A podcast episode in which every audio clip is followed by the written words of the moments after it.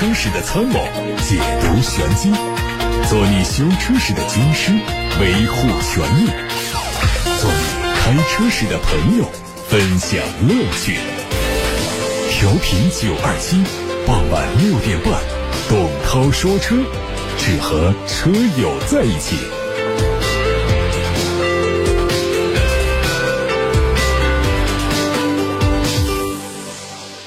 看新闻，昨天晚上，法拉利的第一款混动超跑 SF 九零在深圳举办了新车的国内首次亮相活动。它搭载了3.9升的双涡轮增压 V8 发动机，加上三个电动机组成的插电式混合动力总成，最大功率1000匹马力，零百加速时间2.5秒钟，零到两百公里的加速只需要6.7秒钟。昨天。一汽大众高尔夫纯电和宝来纯电正式上市。高尔夫纯电提供了驰和驰 Pro 两款，补贴之后的市场指导价分别是十四万七千七和十六万八千八。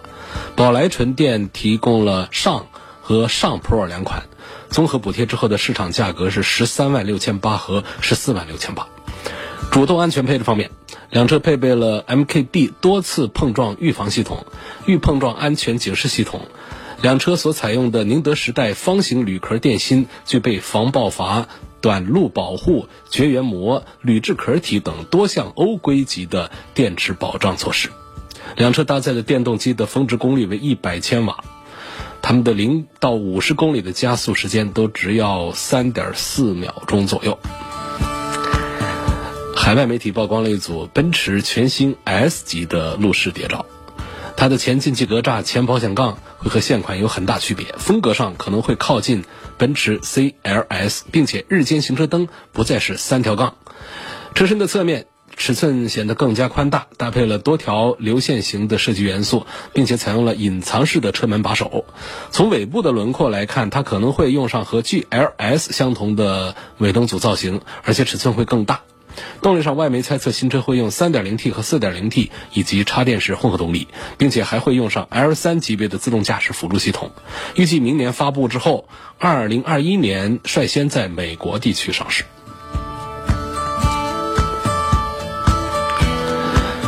外媒说，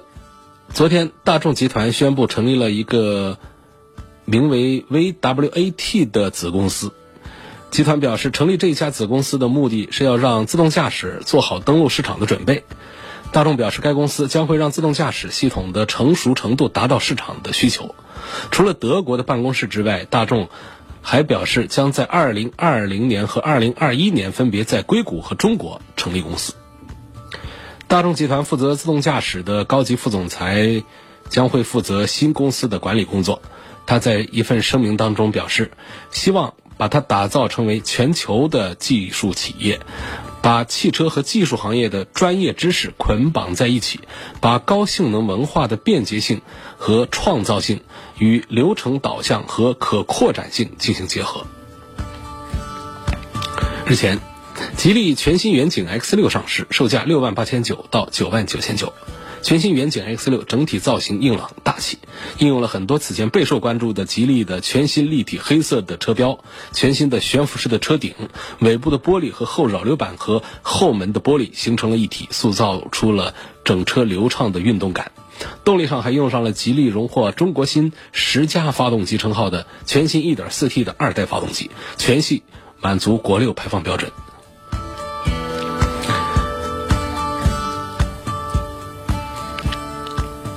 有消息说，明天一汽大众将会发布品牌的第三款量产 SUV，这是欧版的 T-Cross 的国产版，定位会低于探歌、探岳，生产平台是 MQB A0，车身的长度略短于同平台的上汽大众途凯 T-Cross，而两车的轴距是一致的，动力是1.5升自然吸气和 1.4T 涡轮增压。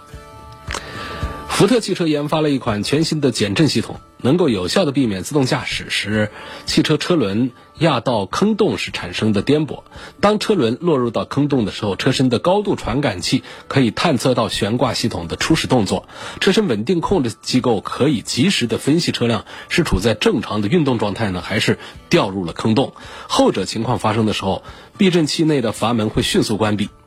上述所有的操作可以在两毫秒之内完成，防止车身进一步下探。另外，福特还研发了另外一类的感知套件，利用摄像头、激光雷达等装备，绘制车辆前方道路的 3D 地图，从而在车辆接近坑洞之前发出警报。这类套件的研发成本是比较昂贵，但是相较于坑洞对车辆造成的损害，这类成本支出可以说是未雨绸缪，能够有效的避免更昂贵的维修养护费用。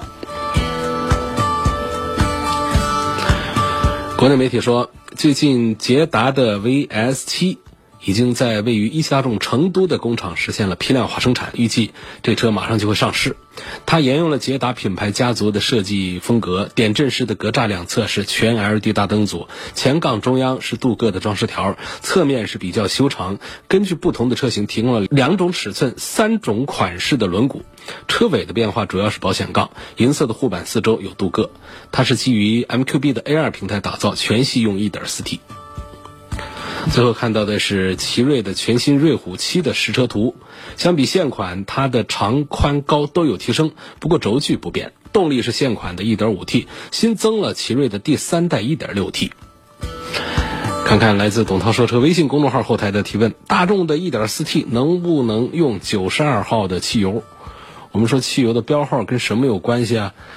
跟这个抗爆系数有关系，这抗爆系数在发动机上又跟什么有关系呢？跟发动机的压缩比有关系。什么叫发动机的压缩比？就是这个气缸里头有一个活动的一个塞子，这个活塞呢，它上止点和下止点呢，它带来的气缸里面的容积量是不一样的。这两个上止点和下止点这之间的容积之差之比，就叫压缩比。这个压缩比现在常见的有九点几的，有十点几的，有十一点几的，高的马自达家的做到十三点几比一。那么这不同的压缩比之下呢，就对应了不同的这个汽油的标号来呃解决这个汽油的这个爆震的问题。因为不同标号的汽油里头啊，它加了不同的佐料，像炒菜的佐料一样，不同的添加剂来控制着这个这个汽油的这个。抗爆震的性能就是它的改善了，改变了它的辛烷值。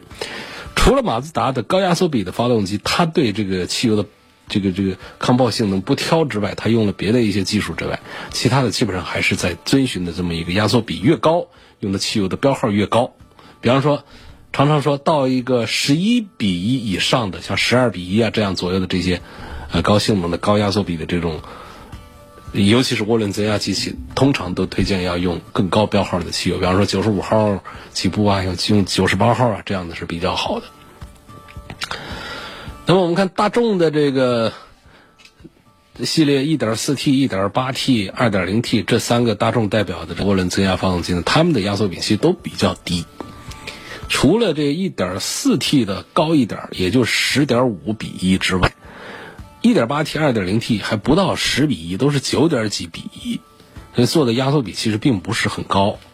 因此呢，他们对机油的标号的要求也不是很高。所以通常来说呢，你看这个油箱盖上，它会写九十三号以上啊等等。我觉得这个就是我们大多数地区现在有的九十二号加进去，车辆正常跑，听不到任何的爆震的声音就可以。我是觉得用九十二号就可以，同时还。额外的再加一句话，就是这个汽油的标号啊，它有一个，就是在发动机上适应汽油的标号有一个上兼容，而不能下兼容。就是说，我们的一台同样的一台发动机，它可以适应更高标号的汽油，比方说九十二的，本来应该加九十二的，你加九十五、九十八都没问题。但是呢，它不能向下兼容，意思是说，这是一个必须加九十八号汽油的车。你给它加九十二号，你启动它在加油门的过程当中，你就会听到从发动机舱里面传出叮铃咣啷的敲缸声音出来，这个爆震的这个声音就是跟这接近的那种，但是很很少有人听到过这种声音，修车的师傅们都听到过，或者加错过油的人听到过。早期呢调这个点火正时啊这些调错了的一些车主们可能也听到过，否则的话你都还不知道那什么叫爆震，爆震有什么样的声音，就那样声音啊。就是它在不该燃的时候，啊，它提前燃了，就这意思。这个发动机里头啊，这个汽油气什么时候被火花塞的火花点燃，这是讲好了的。它控制在非常精密的一个时间之内。那现代发动机就讲究一个精密了，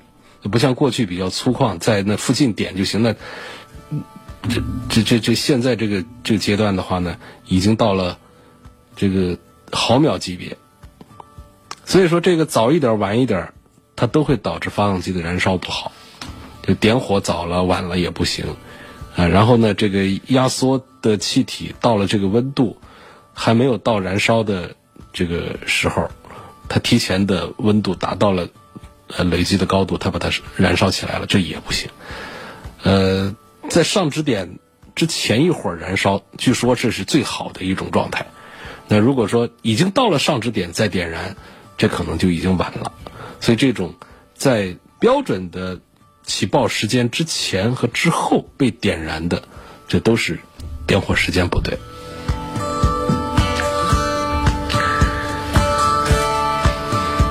下一个问题，他说我的车是二点零升的自然吸气发动机，这个油箱盖上写的是加九十二号或以上标号汽油，以前一直加九十二号，最近几次试着加了几次九十五号。感觉这个九十五号油啊，发动机动力更强，提速更快，油门响应也明显轻快一些，油耗没有明显变化。但是呢，加九十五号油啊，发动机的声音比九十二号油稍稍大一点点。还有就是冷车启动的时候，发动机有间歇性的不规律的叫什么传动，是什么原因？这样对发动机是不是有伤害？到底能不能加九十五号油？我觉得是能加九十五号油。刚才讲了一个向发动机的向上兼容汽油标号，但不能向下兼容。兼容，你是个蓝点零的自然吸气，加九十二号就可以，加九十五号、九十八号，这个理论上讲不会给你带来动力更强大。这应该都是一些心理感应，因为从这个汽油的配方原理里头，它没有这个道理。没有这个道理发生。刚才讲只是辛烷值的不同，是抗爆性能的不同，所以你的那种感觉应该是一种错觉。至于还有一些人反映说，我加了高标号的油啊，这油都用的少一些等等，这应该都是算错了账。反正应该不会出现这样的呃情况。这个汽油的这个标号啊，它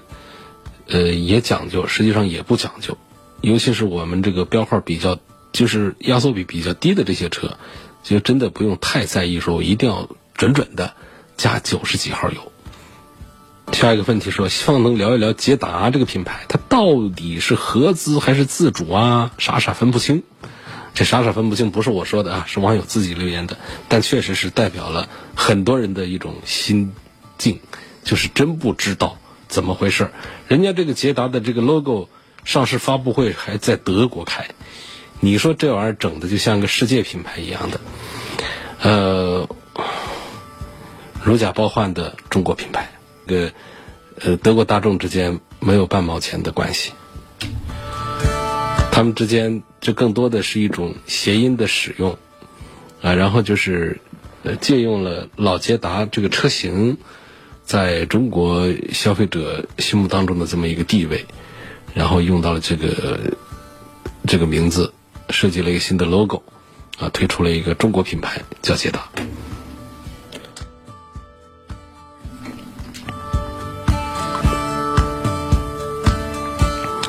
有网友说：“我想买一台二手的 B 级轿车，兼顾商务用车，预算不到十万元，最好能够控制在八万元。本人就关注动力性能，呃，关注故障率、节油和性价比，问有什么好的推荐。”蒙迪欧现在销量不行，而且保值比较差。趁这个机会入手一台蒙迪欧是否明智？这似乎不是个特别明智的一个事儿。就是你知道它销量不行，保值比较差，它卖的比较便宜，你腾就你就把它接手过来，这个看起来好像是比买一个二手的帕萨特似乎似乎是要便宜一些。但是你要再卖的时候，那不就更是难上加难吗？你就现在八万块钱，你买一个车况看起来还不错的蒙迪欧，你开个两年之后，你再卖，它又得往下再跌价，还不一定好卖。但是如果说你同样花八万块钱，你整一个这个二手的帕萨特，这可能已经是好几年的一个车了，你开个两年，可能损耗个几千块钱、万把多块钱，它还很容易、很抢手的把它再卖掉，这都是有可能。所以像你这种情况啊，这个想要一个 B 级轿车兼顾商务用的话，我们还是大大方方的，就是满街跑的。你像这什么雅阁、凯美瑞、天籁、帕萨特、迈腾，哎，这几个车子都行。你找八到十万元的是非常多见的。这正是这这些级别的车啊，跑个几年之后，呃，卖的很正常的、很合理的这个二手车的行情。有位叫光辉岁月的，每天把这个连修五次修不好，这个退换车有折旧这个问题把它提出来。就可能这位网友呢，他呃平时这在网络上关注互动比较多，没太关心节目。就这些问题，我第一天你提问，我都已经在节目里做过了详细的解答。啊，节目里面做了解答，所以只盯着这个董涛说车的微信公众号的这个留言区来看我的回复的话，你可能就看不到了。那要在哪儿能？听到呢，就是通过董涛说车或者是董涛说车微博，他每天都会把头一天的这个节目的音频剪辑出来传上去，你在那儿可以听到，并且都会有副标题、小标题来指引大家今天这一期音频重播的剪辑音频当中有哪些主要的问题，所以也是比较好找，所以就不要再呃花费时间继续在节目里提问了。这个关于这个。连修五次修不好退换车，啊，做这个二手车折价的这么一个问题了。希望能聊一下宝马的六系 GT，呃，其实就是五系 GT，宝马的五系 GT 不做了，然后改了个名字叫六系的 GT。车我开过，开起来还挺不错，但是呢，实际上做工我觉得还不算是比较比较好。因为这调性到那儿去了之后啊，我们对它的做工确实是要有更高的期待，我们要比五系的期待要更高一些，要比叉三这样的车的期待都要更高一些。毕竟你都做成了这么一个有调性的车了，你的如果你的做工啊一些设计方面，你仍然还是停留在这个这个中档车的水平的话，我觉得这个就不对。其实我一直以来，我就是对这个宝马家的三系 GT 和五系 GT 啊，把它列在性价比比较差的这个阵营当中。呃，就看起来它这个外形上呢很漂亮，就是为这个漂亮啊多花了不少钱，在性能上没有什么变化和提升。呃，在装载能力上有一些呃优势，就是后备箱的空间比较大，但是更多的还是为了它与众不同的一个外形，来花了更贵的价钱。买了一个普通的三系和五系，所以我从来都是这个感觉，就是不大从性价比的角度去推它。我总是觉得那是确实是对价格不敏感的、不缺钱的人，这个随便来买一个车子用一下，觉得三系五系太多见了，我要买一个跟别人不一样的三系和五系，于是我要买个三系 GT 和五系 GT。那么这个六系 GT 呢，让人有一种错觉，它的级别是不是更高？它是不是在六系的基础上啊做的这个六系 GT？实际上不是的，它就是五系 GT，呃，换了一个说法，然后在这个五系 GT 基础上做了一个改款而来的。那么在这种基础下，就我就我对它推荐指数就更低了。至少我不像我不像大多数的人来推荐它，因为你要你要花这个六十万的价钱的话，就是呃。比如说，你你喜欢这个进口车的话，你有有进口的这个标轴五系啊，嗯，你说我我要这个坐姿稍微高一点，后备箱的空间大一点，其实 SUV 也能达到这样的水平，就是它本身有一个呃四十几的四十几万的一个五系摆在那儿，我们干嘛就在各方面性能都一样的这个情况下，我们要多花那么多的一二十万的钱，我们来买一个尾巴短一点儿，有个溜背。然后后备箱空间大一点儿，这车门窗上面没有边框的这么一种，呃，一个车子呢，所以看起来好像是比较个性独立的人来追求，呃，买一款这个 GT 车。实际上我倒是觉得是，呃，是那种希望面面俱到的人才会选择，呃，考虑买一个 GT，因为就是他喜欢 SUV 稍高一点的坐姿，当然他也不能说跟那些 SUV 真的来比坐姿比离地间隙啊，他喜欢一点那个 SUV 的坐姿，又喜欢它的装载性能，后备箱能装，又青睐它轿车的操控感，因为。六系 GT，实话说，它的这个操控感受还是不错的，开起来就跟那个五系那短轴轿车的感觉是一样的，还是很爽的。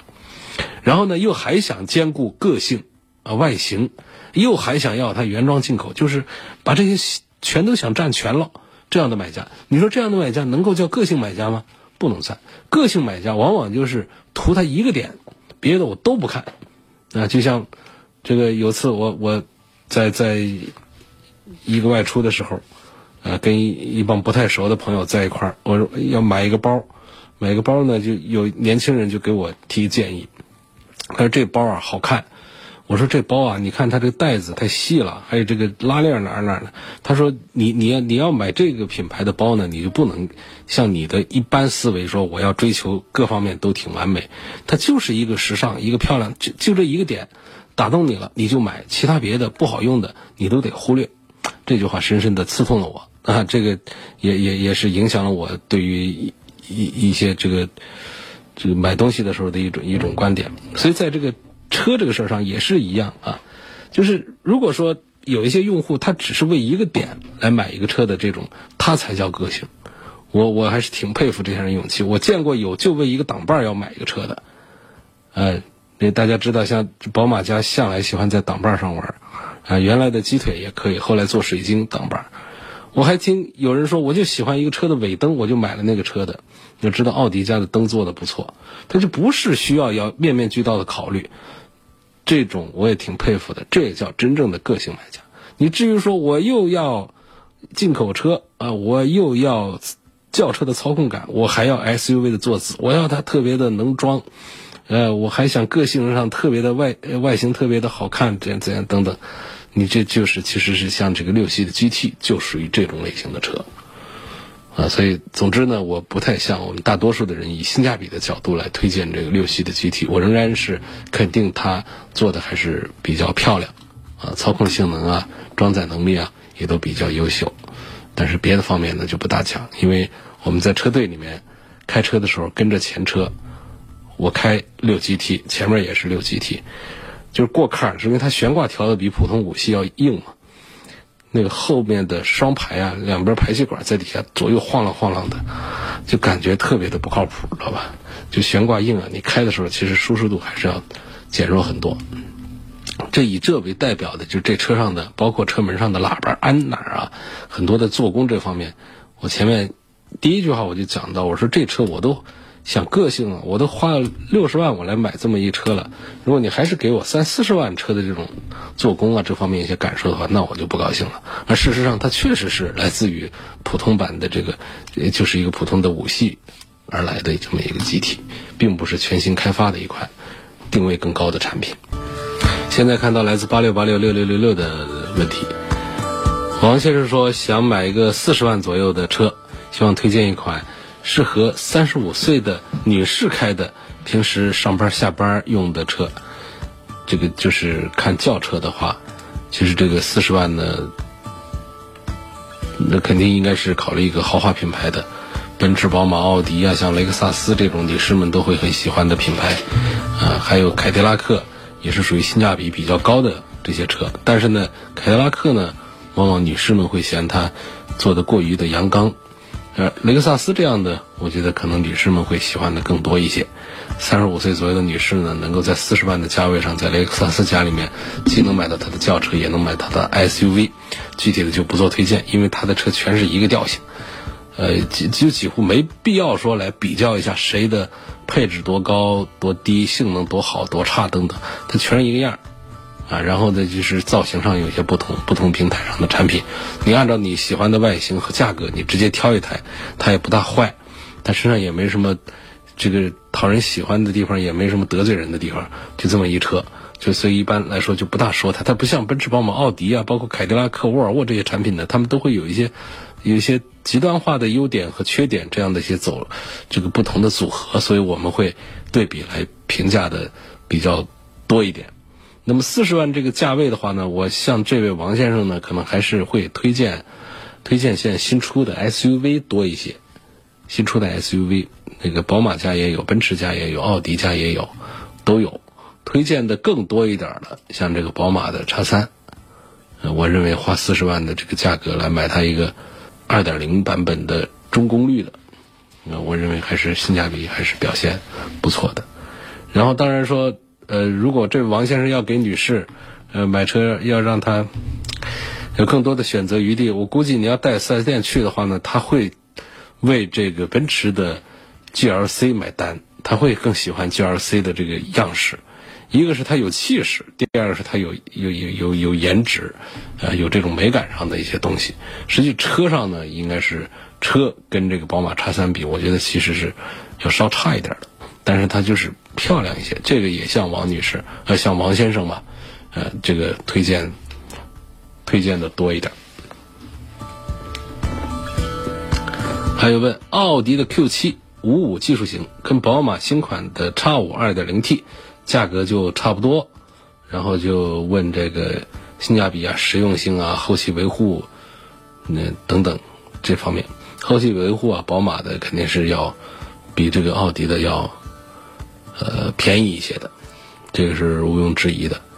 呃，另外呢，就是关于奥迪的这个 Q 七的这个五五是否值得买的一个问题了，呃。奥迪的 Q 七五五指的是它的三点零 T 机械增压的这个版本。我认为呢，同样的价格下的话呢，呃，还是应该选择奥迪的 Q 七了。一个是这个，应该说主要还是这是一个 V 六机器，呃，动力上倒没有太多的优势，就是比如说谁比谁要快多少啊，这其实也谈不上。但是呢，它作为一个 V 六，在这个六七十万的车上安着的话，还是一个正常的这么一个东西。因为往后的话，这种 V 六啊、V 八呀都会越来越少，往后都是四缸啊，甚至是插电，甚至纯电为主了。而这个奥迪家的这个 V 六的三百三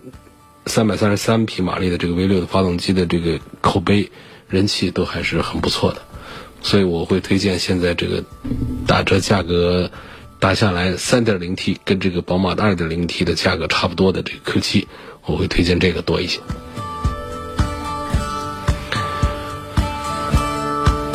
呃，雅阁和 Inspire 都是混动版，谁更值得买？这个就很随意了。啊，买雅阁买 Inspire 其实区别不大，这是完全三大件底盘平台很多的配件都一样的这个